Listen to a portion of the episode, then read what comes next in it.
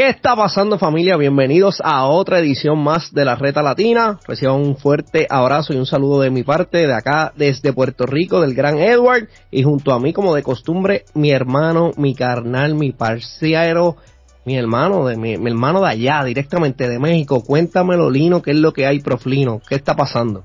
No, súbele, la vamos a subir demasiado el podcast de hoy porque hay mucho de qué hablar. Eduardo, un saludo a toda la gente de Puerto Rico, México, Latinoamérica y donde nos escuchen el podcast de la Reta Latina. Muchas gracias, les mandamos un cordial abrazo y un saludote enorme, pero vamos a darle porque hay mucho de qué hablar de la NBA, del juego de estrellas. ¿Les gustó no les gustó? Ahorita mismo lo vamos a desglosar aquí en el podcast. Así mismito es, y sin, sin más introducción hay que hablar de todo lo que estuvo pasando este fin de semana con el juego de estrellas. Vamos a empezar rapidito, prof. Lino las competencias, ¿qué te parecieron? Todo comenzó el viernes con el juego de celebridades, un juego que pasa por desapercibido. Y, pues, ¿qué te pareció? Vamos a hablar de ese por encimita, algo extraordinario de las celebridades. ¿Qué, qué viste que te haya llamado la atención en ese juego en particular? Oye, como ya lo habíamos platicado anteriormente, que estuvimos, bueno, estuvimos representados por gente latina, ahí estuvo, ¿cómo se llama? Anuel AA. Anuel AA. Real hasta la muerte. Así es, hasta PR, dijeras tú. No, pues eso es lo rescatable, ¿no? Yo creo que hay que darle cariño a ese, a ese juego, aunque no sea tan espectacular para algunos o tan llamativo, pero al final de cuentas ahí está, ya se hace presente la gente latina, gente de otros medios. hay, hay una muchacha que sigo en Instagram, no recuerdo su nombre, es una muchacha morena, trencitas, que, que estuvo de hecho creo que en, en Space Jam 2, por ahí va. Ah, correcto, que fue en la WNBA, sí, correcto. Ajá, ahí estuvo la muchacha eh, y otras celebridades que no recuerdo su nombre, pero yo creo que el que estuvo presente valió la pena comer unas palomitas en ese juego. Ah, sí, no, definitivamente yo creo que la gente de Cleveland, como saben, el, eh, todas las competencias y todo el juego de estrellas allá en Cleveland eh, estaban bien emocionados. Desde los 90 no tenían, no recibían, no eran el anfitrión del, del juego de estrellas. Eh, nada, estas son las oportunidades de ver a jugadores frustrados, como digo yo, muchos de los artistas, por ejemplo, los que están bien cercanos a la música del hip hop allá en, Norteamérica, son bien fanáticos del básquetbol, algunos piensan que pueden tener el talento de pertenecer a la liga y este es el recordatorio de que no es tan fácil como se ve y nada, el juego pues sí entretiene, si uno no tenía nada que hacer el viernes pues lo pudo haber puesto, yo reconozco que vi la primera mitad solamente, pues no hay mucha competencia. Las muchachas de WNBA que estaban representando en el juego, pues obviamente juegan, pero tampoco juegan full throttle, como digo yo, es medio pocillo, para pasarla bien, se lo disfrutan, uno se ríe, ve, ve muchas cosas que, pues, dice, ve, por eso son cantantes, o son reporteros, o son modelos, y no son, y no son basquetbolistas. Ese fue el primer, ese fue básicamente la manera en que comenzó este fin de, de semana de estrellas. Acto seguido vino el juego de los rookies contra los de segundo año de la NBA, donde participó la Melo Ball y hubo muchas personas interesantes, muchos jugadores interesantes. A mí me llamó mucho la atención el cambio de formato. Este año lo jugaron como si fuera un mini torneo, se dividieron en cuatro equipos, los que ganaran el primer partido pasaban a la segunda ronda y después pues se decidía eh, básicamente semifinal y final porque era básicamente ese cruce de esos primeros cuatro equipos, uno contra cuatro, como lo hayan dividido, que fue por coaches y después al que los dos que ganaran pues era lo que pasaba a la final. Dato interesante, Nino, no sé qué te pareció que lo dividieron. Los primeros dos partidos eran hasta un máximo de 50 puntos, después el juego final solamente 25. Mi impresión sobre ese formato en particular, algo distinto, obviamente nuevo. Lo la, la, NBA lo hizo con el propósito de celebrar y conmemorar los 75 años de la, de la liga, que es lo que está celebrando este año en la temporada. Pero pienso que era tratando de provocar que los juegos fueran un poquito más competitivos. ¿Qué te pareció el formato y este nuevo juego entre los de segundo año y primer año de la liga? Mira, más que nada novedoso. Yo creo que la NBA ha hecho el esfuerzo, se ha esmerado en, traernos nuevos formatos, como tú lo mencionas, no ser el típico juego y que jueguen los cuatro cuartos normal y, todo eso, pero me, agrada de cierto modo, aparte que los números, ¿no? 50, 25 son más de 35 años, hacen mención a eso. Y, de cierta forma también es como un, un plus a este nuevo formato que mencionas y hacer como un cuadrangular, ¿no? Como tú dices. Entonces yo creo que es atractivo, jugar un poquito más, la gente pues disfruta también el espectáculo, el show previo a los demás eventos. Así que en lo personal sí, sí me gusta, sí me atrajo o me llamó la atención que la NBA esté esmerándose en, en, traer nuevos espectáculos o dar más show a la gente que compra un ticket y que asiste ahí o los que estamos del lado de la televisión también buscar ver cosas novedosas, ¿no? Correcto. Oye, se, se pasó, disculpa que vuelva hacia atrás, me pareció bien interesante en el juego de celebridades, a pesar de que ya discutí a, a saciedad en términos del nivel competitivo. Luego del primer parcial, hubo una competencia de habilidades entre los dos equipos y entonces al punto que acabas de mencionar y, por eso me recuerdo y lo quiero traer y compartirlo con el público, lo que hicieron fue que se acabó el primer quarter, hacen la competencia, el equipo que ganó se quedaba con el balón obviamente, eh, empezaba el segundo quarter con sus cinco jugadores, pero el equipo que perdía esa competencia de habilidades justo antes de comenzar el segundo parcial dejaba un jugador por dos minutos en la banca, eso era cinco contra cuatro. Como que en ese juego particular, pues no hubo, no hubo mucha diferencia, no había muchas muchas anotaciones, independientemente pudiera ser 5 contra 1 y iba a ser más o menos lo mismo, esa es mi opinión, pero que sí, consono con lo que tú acabaste de plantear, me parece que son maneras nuevas, eh, tratando la liga de, hacer las cosas más competitivas, capturar la atención no solamente del que está allí en el estadio, sino también de lo que lo estamos viendo desde acá, desde nuestros hogares, obviamente a través de la, de la televisión. So, en definitivo, creo que este año fue de los últimos 5 o 6 años, yo me atrevería a decir que este ha sido el año donde más la liga se trató de enfocar en tratar de impulsar y promover que los juegos y las actividades fueran un poquito más, más competitivas de lo que he hecho, de lo que ha pasado en los últimos, me atrevo a decir hasta los últimos 10 años, porque ha sido una queja constante últimamente de los, de los aficionados que dicen que pues el nivel competitivo no, no está y siempre la, la, eterna guerra de cuándo era mejor, si en los 90, pues comparado contra ahora, si en los 80 y el eterno debate de cuándo la liga era más, más competitiva. Luego vino el sábado, el día más esperado de todos los fanáticos hardcore fans de la NBA. Todos, pues, todos. Todo el mundo está pendiente, todo el que le gusta el baloncesto está pendiente al sábado, el día de las competencias. Pero este año, ¿qué pasó ahí, Lino? Este año como que no fue lo que la gente esperaba. Mm, ¿Te refieres al concurso de, Completo. Oh, no, no, antes de entrar a clavada, vamos a hablar de las competencias overall, el sábado completo. ¿Cuál fue tu impresión? ¿Qué te pareció esa, e, estas competencias de este año? No, la verdad que fue muy decepcionante, no fue lo, esperado, la verdad. Yo creo que no sé qué necesitará la NBA para convencer a los jugadores que realmente eh, deberían de estar o que le pongan más empeño los jugadores que están. Por ejemplo, Carl Anthony Towns ganó el tiro de tres, curso de tres oye, qué, bueno que lo menciona, porque iba a decir justo cuando terminara, aprovecho y ya que me diste el pie forzado, lo voy a decir. Fue para mí lo más positivo del fin de semana en términos de las competencias. Porque me sorprendió, tengo que reconocer que me sorprendió mucho que se inscribió a participar. Inicialmente lo primero que me pasó por la mente fue como que, ¿para qué demontre que Anthony se apunta si él no es... Sí, él si está frente al canasto, pues anota uno que otro intento de tres, pero como que, ¿me entiendes? No es un Jokic, por ejemplo, que tiende a tirar mucho más de la línea de tres puntos, no es que un tirador como Stephen Curry, pero intenta más eso, me llamó la atención y después ver que ganó, pues me sorprendió más todavía. Era el destino.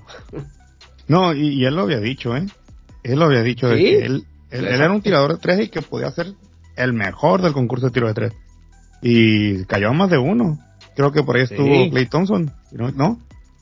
Sí, sí, sí. Y, y no ganó. Y era uno de los amplios favoritos. Pero vaya, como dices tú, eso fue lo más rescatable que te, que te puedo decir que hubo. El otro concurso, la verdad, eh, mm, está novedoso, pero no me atrae mucho, la verdad. El de que forman como unas estaciones, que tira. Ah, sí, el de, la, el de las habilidades. Ajá. Ajá. No, la verdad, no sé, le falta algo, que le pulan algo a, ese, a, ese, a esa competencia, porque realmente no, no termina de convencer, no, si te das cuenta la gente no se pone eufórica, no, no se siente esa energía NBA.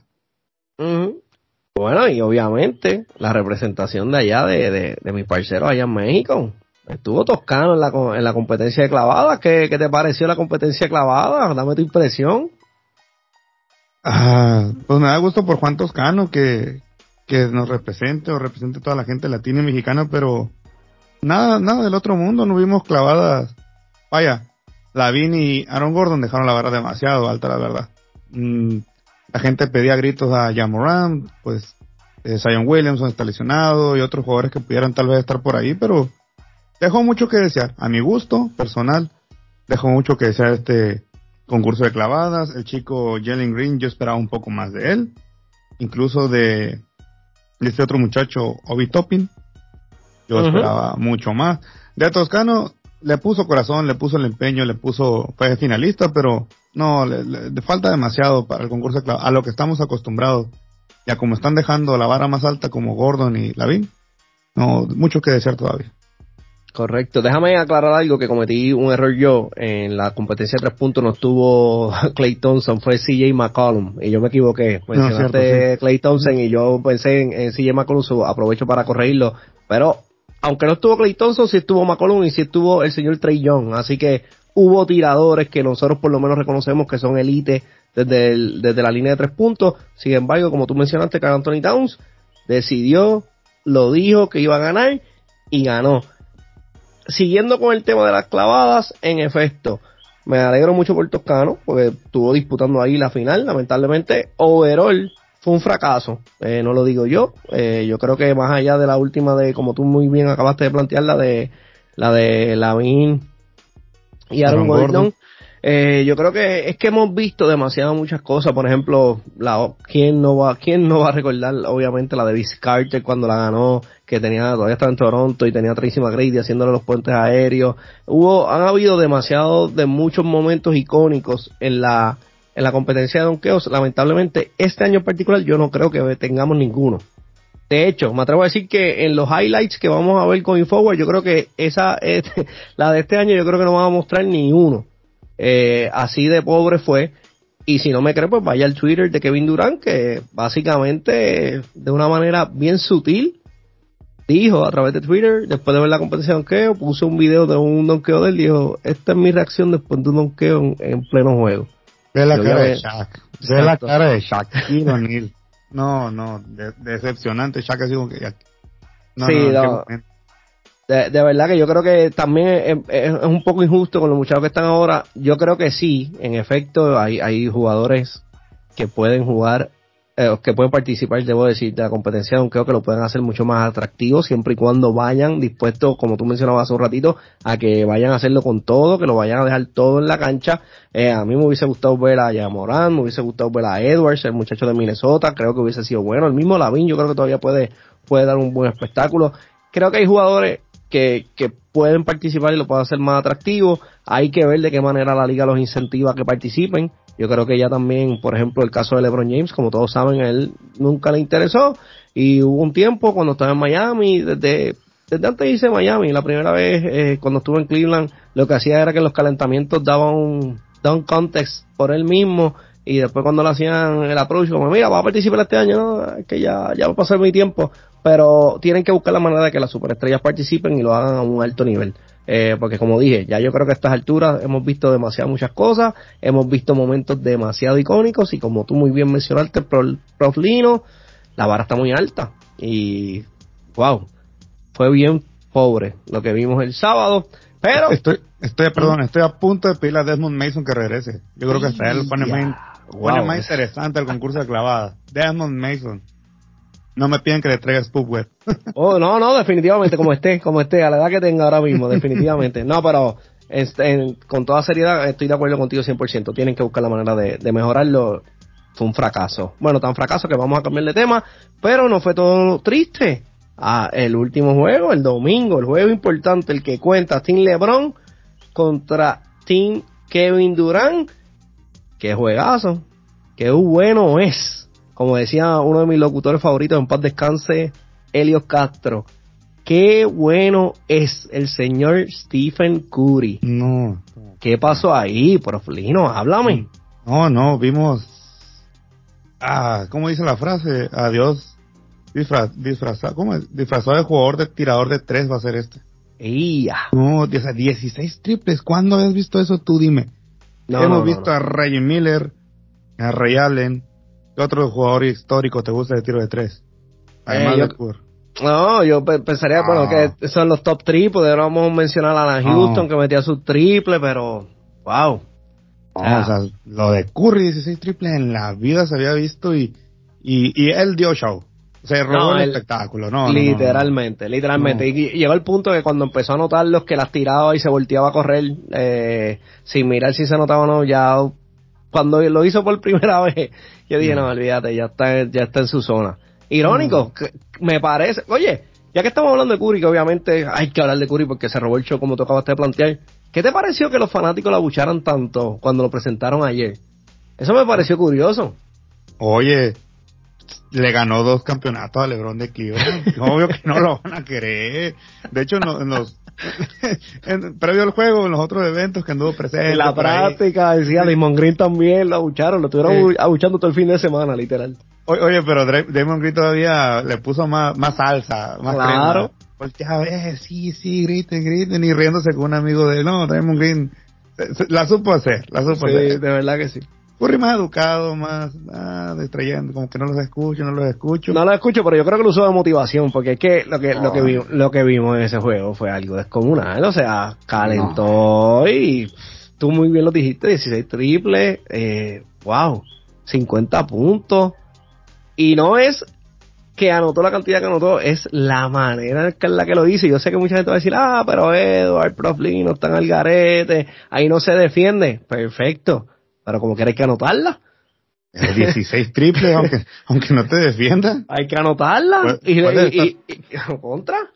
Puedes estar solo y no meterla. Ajá, exacto, como quiera el trabajo hay que hacerlo. Y yo puedo entender que en efecto, volvemos, lo, hablamos un ratito. A pesar de que este juego tuvo muchos elementos de que, pues, dependiendo quién ganara el primer quarter, pues se iba a dar una cantidad de dinero para la, la, asociación que estuviera representando, la organización que estuviera representando el Team LeBron o el Team Durán, que hay unos ciertos incentivos, pero el que vio el partido sabe que desde el comienzo no fue muy diferente a lo que llevamos acostumbrados en los últimos 10, 15 años. El juego empezó bien suave, eh, los locutores tratando de mantener a las personas como yo que lo estamos viendo por televisión entretenidos y envueltos en el juego, pues la excusa que nos dieron fue, no, mira, recuerden que como no calientan igual que un juego regular, pues se tardan un poquito más en entrar en, en ritmo de juego y por eso los primeros minutos usted lo ve que está pasando el macho, como decimos acá en Puerto Rico, eh, no se las puedo comprar. Yo, gracias a Dios, llevo mucho tiempo viendo este evento y yo vi lo mismo que siempre se ve. Lo único fue que en la última posesión de ese primer periodo, por ejemplo, pues se estaban defendiendo porque el Team LeBron quería ganarse los chavos porque creo que era hasta para la misma fundación que tiene LeBron James allá en Cleveland. Pero overall, no quiero la excusa de que, ah, que metió 50 y metió todos esos triples porque no se de caldea. Volvemos, hay que anotarlo. Y lo que hizo fue impresionante. Yo creo que la gente que fue allí, estuvo allí, pudo ver un show que dio ese caballero como yo lo como yo lo llamé esta mañana en mi página de, de Facebook, el señor Stephen Curry. Mm. inmenso. No, no, descomunal, o sea, previo antes del juego, como te dije, lo abucharon y quieras o no, la gente de Cleveland se tuvo que haber puesto hasta de rodillas al final del partido con Curry.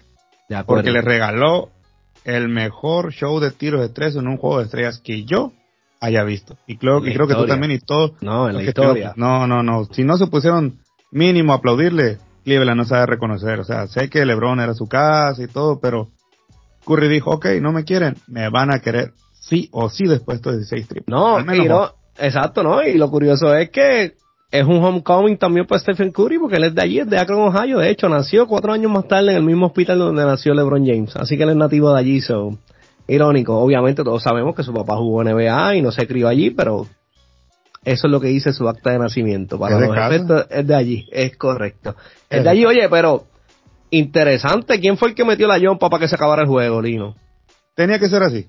Ah, tenía, que ser así. Tenía que ser así. O sea, el mismo Lebron, analízalo bien, analicemos bien eso. Y el mismo Lebron es, yo tengo que poner la cereza del pastel. Tiene que ser así un fadeaway para cerrar el juego. ¿Tú crees que él no buscó esa bola? Claro. Se la puede haber dado a Curry, se la puede haber dado a quien quisiera ese equipo. Si quieres hasta Gianni, de Rosen, Jokic él dijo, esta bola va para lo de casa. Como dijo cuando ganó, Cleveland, this is for you. Así mismo es. No, pero la, la, realidad es que estoy de acuerdo contigo. Definitivamente lo buscó. después del juego, él básicamente dijo que fue un honor a, Michael Jordan, que ese era su ídolo, que, que, en múltiples ocasiones él siempre lo ha dicho, que él siempre se, se involucró en el baloncesto porque él quería ser como Michael Jordan y que, que fue curioso que él esa última jugada hizo un fairway como su jugador favorito y la, y la anotó. Yo estoy de acuerdo contigo, yo Curry me hubiese molestado como quiera, aunque yo entiendo que el LeBron y lo que significa y estar en Cleveland y lo que la figura que, es LeBron James allí, pero yo llevaba 50 y hubiese peleado más también por ese balón y más cuando llevo 16 triples, pero también entiendo que, que como tú muy bien planteaste, yo creo que Curry también lo tiene claro, eh, yo soy de aquí y yo más allá de los yo sé que me abuchean porque pues le ganamos a Cleveland, pero todo el mundo sabe que, que el rey estaba en su casa y oye, de voy, me pareció interesante en todos los videos que vi de LeBron James, incluyendo el partido de anoche y todo lo que hizo. Qué contento se ve cuando está en Cleveland o son cosas mías. No, no, es de casa, o sea, LeBron, Cleveland ya le, perdonó la primera traición. Y de ahí ya es, ya, ya les di un título, ya me esmeré, les vuelvo a dar un show. LeBron es, ahora sí lo voy a decir, es el rey de Cleveland no le podemos quitar el trono de casa. Como dices tú, Curry es de ahí, pero el mismo Curry es su majestad rey, es toda suya rey. Hágalo. Es todo, porque Curry lo puede haber hecho. Claro, y, con la noche que llevaba, bacho. No, o sea, incluso creo que hay un récord en punto en juego de estrellas, ¿no? Y, o sea, ni Curry lo quiso romper, porque tenía el feeling para hacerlo esa noche. No, exacto. Era, si, si alguien le iba a romper, era él. Oye, y eh, quiera o no, hay que mencionar algo. El jugador más parecido a Jordan es Kobe y de una u otra forma, ese fadeaway también tiene que ser en honor a él. Ah, no, de acuerdo. que sí, te, te, traigo el tema de la felicidad de LeBron James porque, curioso, no lo he visto sonreír así en los últimos dos años en Los Ángeles. Y qué contento se veía en, todo, en, todo, en todos los videos, todos los visuales que salían de él. Una sonrisa oreja a oreja. De hecho, se nota que estaba en casa nuevamente porque... Y la gente le respondió, te digo, es el rey de Cleveland, es el rey de Cleveland, se lo merecía, pero te digo, esa jugada tenía que ser sí o sí como estaba en el libreto. Y si no está en el libreto, ahí dijo Lebron, déjale borro, porque yo te lo agrego, y lo agrego, correcto. Exactamente, sí. Oye, pero está interesante, entonces, después de haber analizado todo esto, ¿qué tú crees? ¿De Decision 2? ¿Vuelve para Cleveland? ¿Volverá?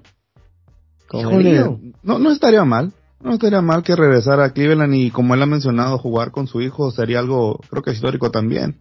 En Cleveland. En Cleveland, eh, ¿por qué no? O sea, sí, no, no, interesante. Como, tú mencionas, fíjate, ah, un dato curioso que mencionaste y es cierto, hasta ahorita que, lo mencionas me, vino a la mente.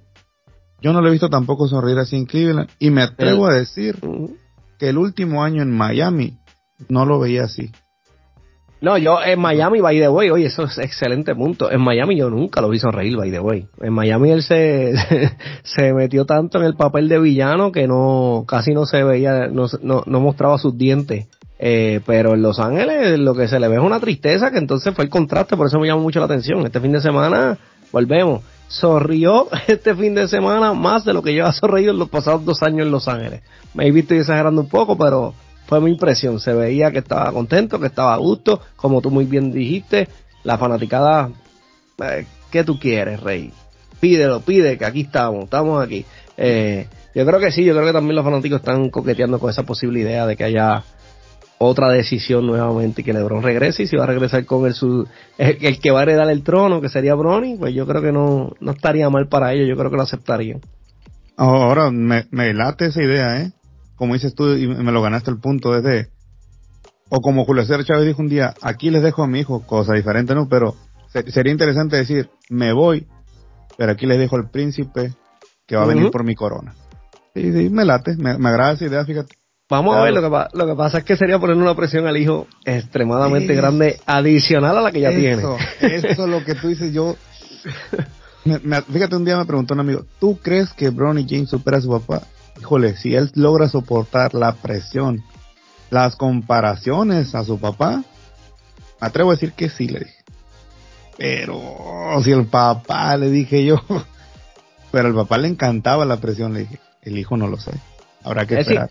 Eh, eh, yo siempre pienso, cada vez que pasa esto en los deportes, igual que en el boxeo, como tú muy bien mencionaste en el caso de Chávez y Chávez Jr., eh, es bien injusto siempre para el hijo, porque que aunque no lo hagamos con la intención, siempre lo vamos a estar midiendo contra lo que su papá hizo.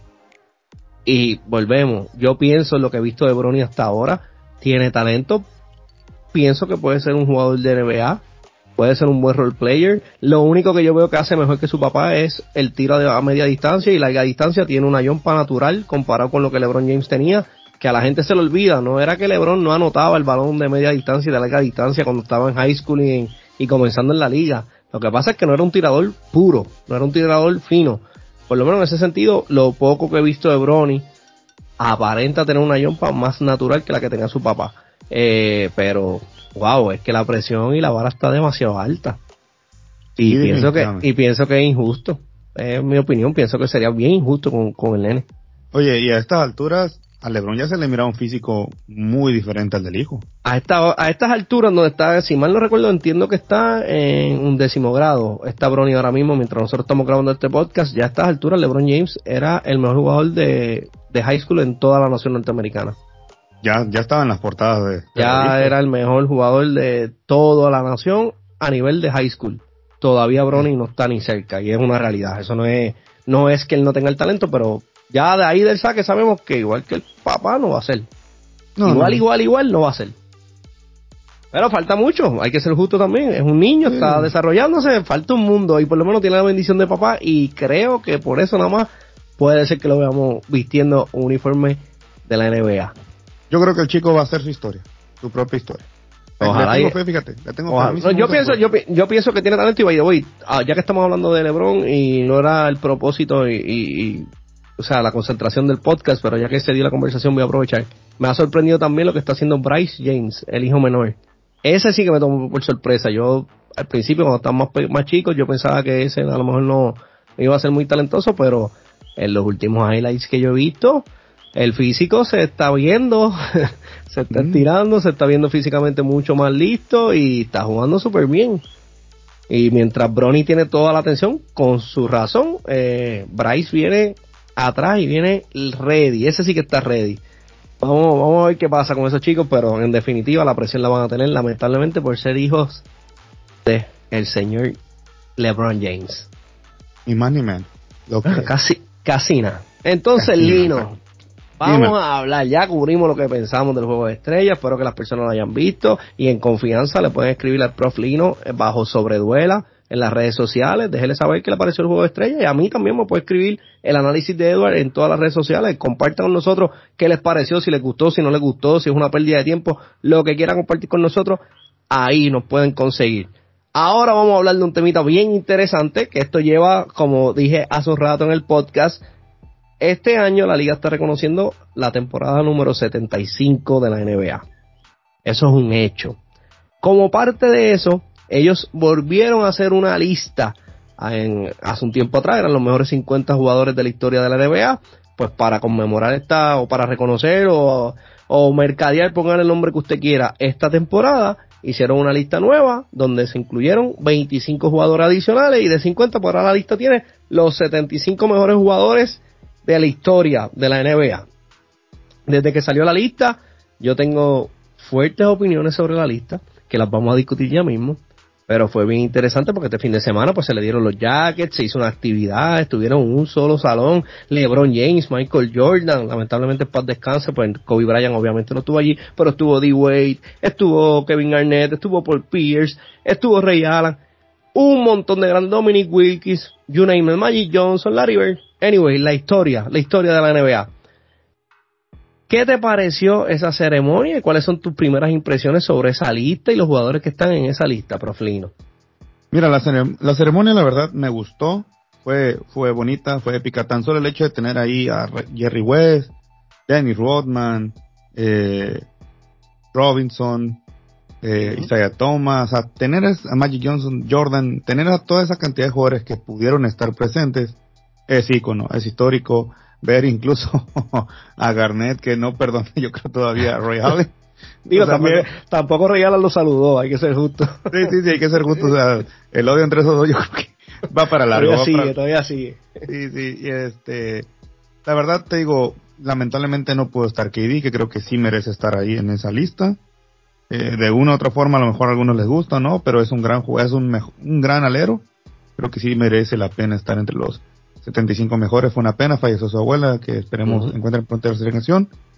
Pero te digo, me gustó mucho ver tantas celebridades. Ver a entrar a Jerry West a mí me puso chinita, incluso ver a, Magic. a Dr. J, Karim. Karim Abdul Jabbar.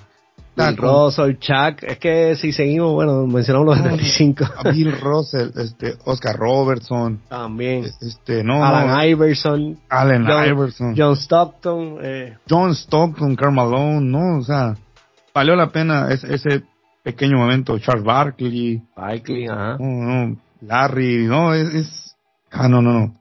Me deja sin palabras. Incluso Rodman. Yo llegué a pensar que Rodman iba a ir.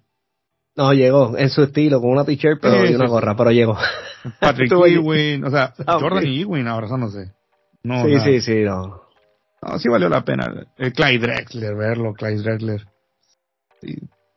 O sea que la ceremonia, tú estás súper chévere con la ceremonia, te gustó y yo concuerdo. Estuvo siempre que veamos lo que significa cada jugador que está en esa lista. Bueno, no cada jugador que está en, esa lista. Lo que nosotros mencionamos, pues obviamente está la nostalgia. Nosotros hemos sido bendecidos hasta cierto punto. Tuvimos la oportunidad de ver la mejor parte de los 90, los 2000 completos y lo que está pasando en esta última década también. Gracias a Dios, pues hemos tenido la oportunidad de verlo. Y hemos visto también la evolución y el cambio que ha tenido el deporte. Y obviamente muchos de esos jugadores que acabamos de mencionar fueron icónicos en su momento eh, y sumamente importantes en la historia de lo que es la NBA.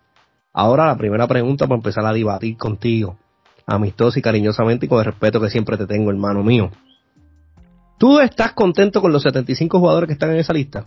No, para nada, no, hombre, si tengo la navaja afilada, Pues dime, dime, vamos, vamos, arranca. ¿A quién tú sacas de esa lista? Cuéntame. A James Harden para empezar. Ese es el primero, estoy de acuerdo.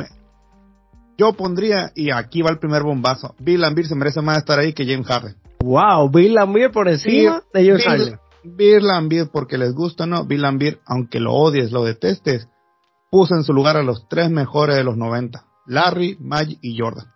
Tuvo las agallas de estarlo y James Harden ni cerquita de tener esas agallas.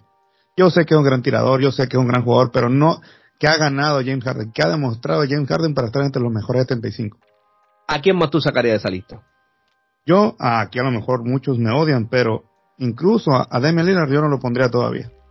Estamos, oye, de 2-2 y no lo hemos planificado. Quiero que sepan a la gente, cada vez que Lino y yo estamos debatiendo de esta manera, nunca hablamos previo al, al, podcast. Él viene con sus puntos, sus ideas, y yo vengo con las mías, nunca los discutimos. así como nos escuchan, en, el, en el flow de la conversación. Lillard también estuviera fuera en mi lista, estoy de acuerdo. De 2-2, Lino. A Lillard, ¿qué otro me gusta? Russell Westbrook yo no lo pongo, aunque sea, le haya roto el récord a Oscar Roberts. Para mí Westbrook no se merece estar ahí. ¿Qué otro te puedo decir? Aquí los tengo, espérame. Y esto a lo mejor no concordamos. Pero yo a Chris Paul no lo pongo tampoco. Eh, lo pudiera...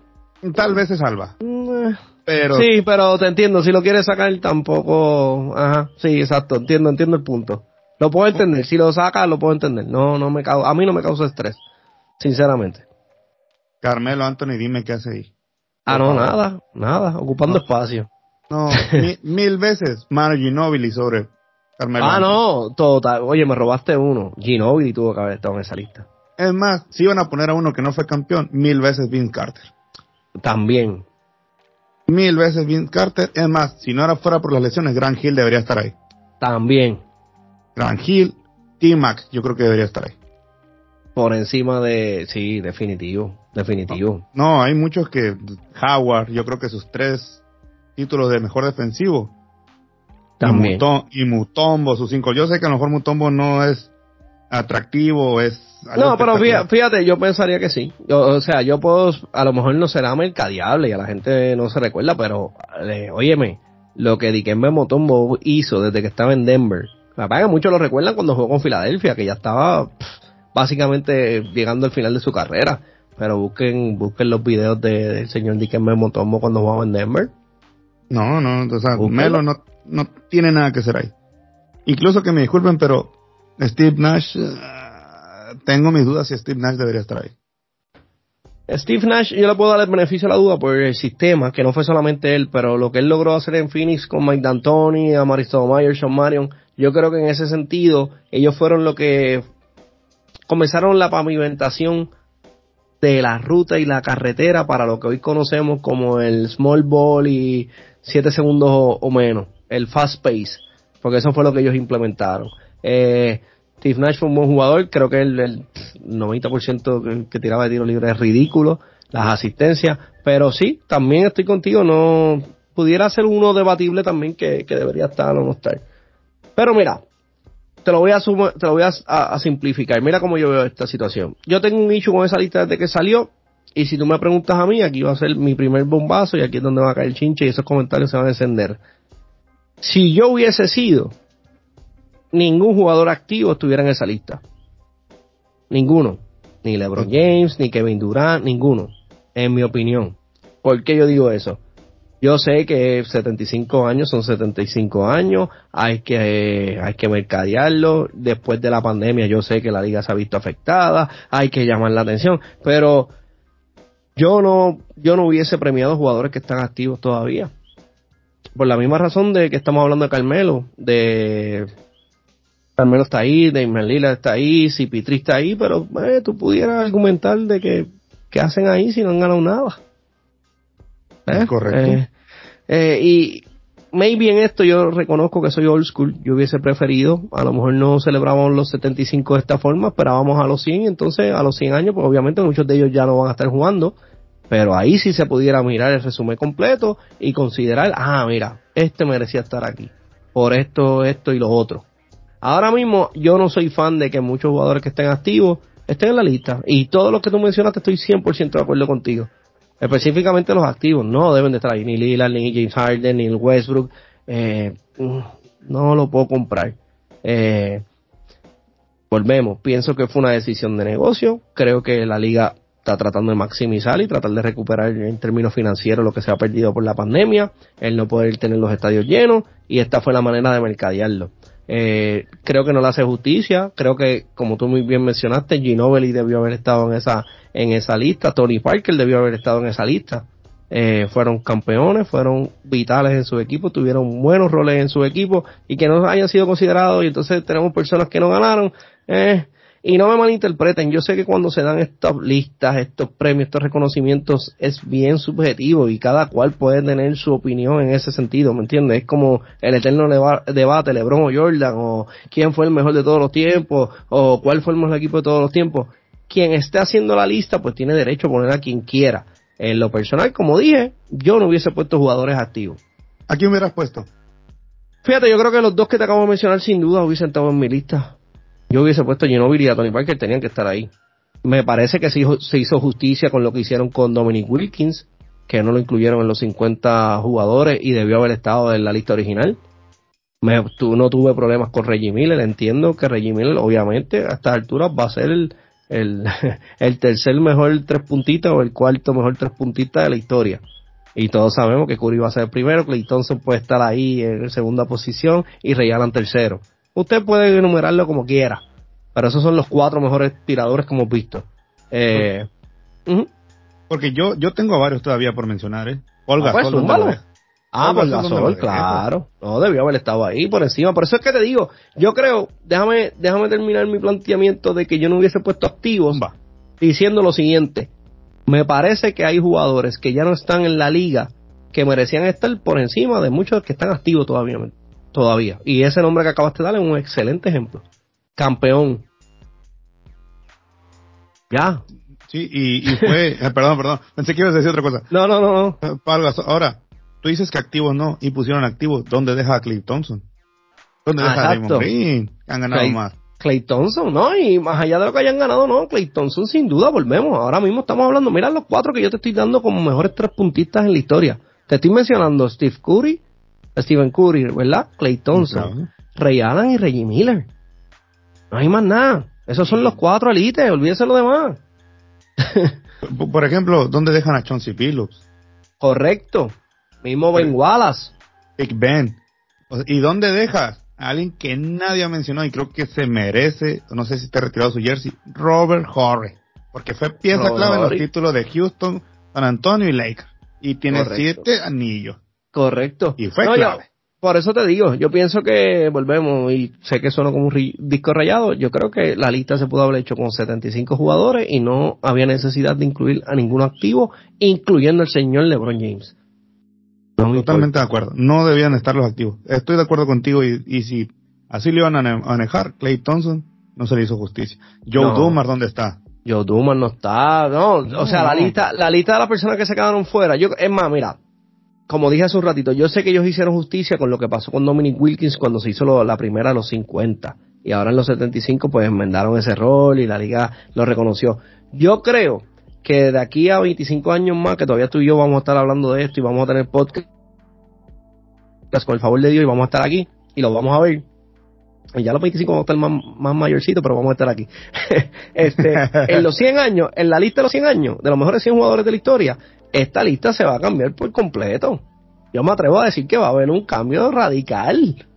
Radical. Si, no ponen a los que dijimos, la NBA está frita. No, y lo que sucede, pero hay un reto con eso que tú acabaste de decir, Lino, y yo estoy de acuerdo. El reto que vamos a tener es que personas como nosotros que cubrimos el, el, el deporte, cubrimos la NBA y nos gusta, necesitamos llevarle a las futuras generaciones la historia del deporte y lo importante que fueron esos jugadores. Porque, por ejemplo, Pau Gasol es uno, el mismo Robert Ori, son personas que fueron exitosas, no solamente porque ganaron, sino los roles que tuvieron en esos equipos.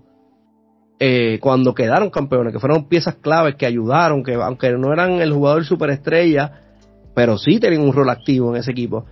Esos, mientras, a mi, a mi ver, ¿verdad? Mientras el tiempo pase, puede ser que sus nombres se pierdan con el tiempo, ¿me entiendes? Porque obviamente tú y yo sabemos que Jordan siempre, no importa los años que pase, Jordan, todo el mundo va a saber quién es Michael Jordan. Todo el mundo debe saber quién va a ser, quién fue Kobe Bryant en paz descanse. Todo el mundo va a saber quién fue LeBron James de aquí a 40 años. Pero yo no estoy tan seguro si Robert Ori, Pau Gasol, el mismo Ginobili, Tony Parker, Joe Dumas, yo no sé si ellos van a, a durar 25 años más en la mente de las nuevas generaciones. No, ahí está nuestra tarea, nuestro objetivo es mantener vivo a esas personas, a esas leyendas, porque son leyendas y sí se merecen estar en esa conversación o en la próxima lista, sí se merecen estar. Como entre tanto, tal vez yo me atrevo a decir que Grant Hill y Anthony Hardaway deberían estar en esa plática. Eso es un buen nombre, yo lo tenía aquí anotado para mencionarlo, eh, obviamente en el, en el, flujo de la conversación, Penny Hardaway pudo haber sido alguien que se pudo haber considerado. Más, para mí, Penny tuvo más impacto en el deporte que muchos de los que están activos ahora mismo. Sí, sin duda. O sea, lamentablemente las lesiones no lo dejaron. O sea, muchos jugadores que. Ah, sacando, a, sacando a Magic Johnson, que fue la primera versión de lo que nosotros conocemos como un, un base grande por el término de estatura, yo creo que después de Magic, la segunda versión que nosotros vimos de eso fue a, a Fernie Hardaway. No había más nadie. No. Para aquellos tiempos, después obviamente ahora tenemos muchos, pero para aquel tiempo después de Magic yo no recuerdo que tuvieran el impacto que tenía Penny saludable. Yo no lo recuerdo. Imagínate si, se hubiese quedado Shaq. Orlando, Orlando tuviera su primer campeonato con ellos. Hubiese, hubiese, estuvieron cerca, estuvieron cerca. Lo que pasa es que había un señor que se llamaba Michael Jordan en esa, en esa división que. Es correcto. Pero sí. ¿y qué te parece el haber visto a Jordan y LeBron saludándose y teniendo una pequeña charla en corto. Yo creo que, fíjate, yo siempre he pensado que es bien interesante y pasa lo mismo que pasaba con LeBron y con Kobe. Yo creo que las discrepancias y la carrilla, como decimos allá en México, ¿verdad? Es más entre los fanáticos, pero yo creo que el respeto y la amistad que hay entre ellos es mayor a lo que nosotros en verdad percibimos y sabemos. Eh, interesante, ahora que mencionas eso, hubo hace varios días, previo al juego de estrella, hubo un reportaje, lo voy a repetir eh, porque lo leí, no, no estaba allí, no me consta, no sé si la fuente es 100% fidedigna, pero me pareció interesante ver que previo al juego de estrella sale la gente de, de LeBron James, Rich Paul, diciendo que como que LeBron y Jordan no querían una amistad. Y no voy a entrar en el detalle de la, de la noticia per se, porque pues no vale, volvemos, no, no sé si es fidedigno, pero me pareció interesante y pensé lo mismo que te estoy compartiendo ahora, Lino.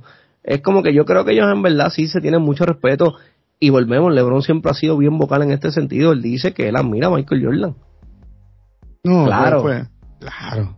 Claro, y, Y te voy a decir más, que después LeBron le, ha sacado provecho a su marca, a su brand, tratando de vender esta idea de que él quiere superar a Michael Jordan y que él quiere ser el mejor de todos los tiempos. Eso es un hecho también, eso, o sea, vamos a ser reales. Claro que LeBron se lo quiere vivir y quiere sacarle dinero a esa idea, pero él sabe, o sea, él lo dice, él ha sido bien vocal y yo creo que, que hasta cierto punto Jordan debe sentirse halagado y no solamente él, todos lo, volvemos. Mis tres hijas hoy saben quién es Michael Jordan por la marca. Nunca lo vieron jugar, pero saben quién es. Digo, y tienen un papá que les habla y, trata de, educarlas en ese sentido también. Pero yo creo que el respeto y la amistad y el cariño entre ellos es demasiado grande. Yo creo que es más acá los fanáticos que están en los debates triviales. Yo siempre te lo he dicho y lo hemos hablado en varios podcasts y la gente puede ir a buscarlo. Yo siempre te he dicho que a mí siempre me ha parecido bien interesante ese debate de Jordan y LeBron porque porque estamos comparando dos jugadores que juegan posiciones diferentes que sus roles en los equipos no son los mismos. Siempre me ha parecido más interesante, ¿por qué no comparamos más a Jordan con Kobe? Eso es una comparación más, más, justa. Claro. Sí, ¿Me, entiendes? tanto en posición, lo que lograron, eso es, un, eso es un debate. Pero yo estoy claro, nadie quiere hablar de eso porque Lebron es Lebron y Jordan. Pero nada, para contestar tu pregunta, pienso que no, que es más la gente ¿Cómo tú ves ese, esa conversación que te pareció? ¿O cómo tú ves que sea en, realidad ese trato entre ellos? ¿Es igual que como lo vemos los fanáticos o tú crees que, que no? No, no, no, definitivamente Jordan también mostrando clases tan solo desde que lo presentaron bien sencillo, humilde como fue él en su trayectoria. Al ver a Lebron bromeando con él, hablando, no sé qué se habrán dicho, pero concuerdo contigo, es más la fanaticada, los de la vieja escuela con la nueva generación, Lebron es el rey, Jordan no, su majestad, no, yo creo que eso ya ellos mismos hasta se han de reír, ¿no? Ya viendo este video en una otra charla que hayan tenido, se han de estar riendo de que tú y yo nos llevamos bien, no pasa nada, te respeto, me respeta. Y la gente pues, hace su, su fiesta, pero sí, lo que sí Lebron le ha sacado provecho a eso, porque Jordan se mantiene lejos de ese reflector, de hecho no le gusta mucho esa comparación, le da respeto a Lebron, pero Lebron vaya, es, es el, el, el, Mayweather de la NBA. Le saca jugo a eso, le saca provecho y, y le encanta, a él le encanta eso. Y ha tratado, él ha hecho su mérito, tal vez a muchos les guste, a muchos no les guste la forma en que él ha logrado los títulos, su récord, y lo puedes criticar, pero hay que reconocerlo. Y yo creo que me lo, te la voy a dar esta vez de que es el mejor de su generación. Él, él es el rey de Cleveland simplemente.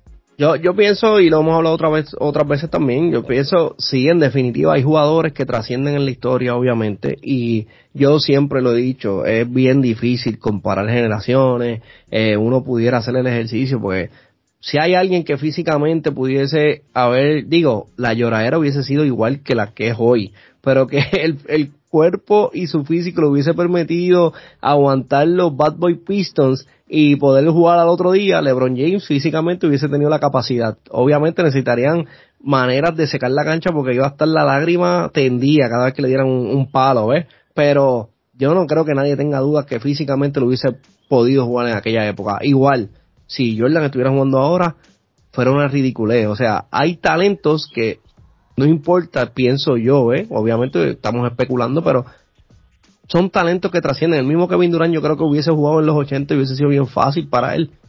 Porque Kevin Durant lo que anota es algo que lo hace ver demasiado fácil. en una era donde eso no era la época, ¿me entiendes? No era la costumbre. So, que yo sé que es complejo, pero yo sí, a pesar de que reconozco la complejidad, sí pienso que hay ciertos jugadores, no todos, hay ciertos jugadores que si usted hace un análisis justo, sin emociones, sin el favoritismo, siendo justo, viendo el deporte, viendo el físico y tomando en consideración los elementos, sí hay ciertos jugadores que pudieron haber tenido el mismo éxito o hasta más, dependiendo en la época que hubiesen jugado, pues por los atributos y los dones que papá Dios les regaló. Y eso es una realidad. Eh, pues lamentablemente no lo vamos a poder ver, por eso yo siempre digo que el mejor debate que podemos tener, y yo pienso que no se discuta la saciedad, es si Cristiano Ronaldo es mejor que Leonel Messi. Eso es un debate porque ambos en su prime son contemporáneos en dos clubes grandes cuando estuvieron en España ambos. Eso es un debate. Y son de las pocas veces que lo podemos hacer, porque normalmente no podemos, ¿me entiendes? No, no, no tenemos la oportunidad. Ahora mismo en la NBA, pues siempre Jordan contra LeBron, pero Jordan nominó en los 90 y LeBron era un niño en los 90.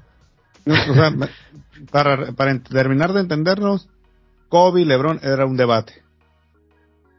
Yo pienso que Kobe y Jordan eran un mejor debate que hasta el mismo Kobe y LeBron.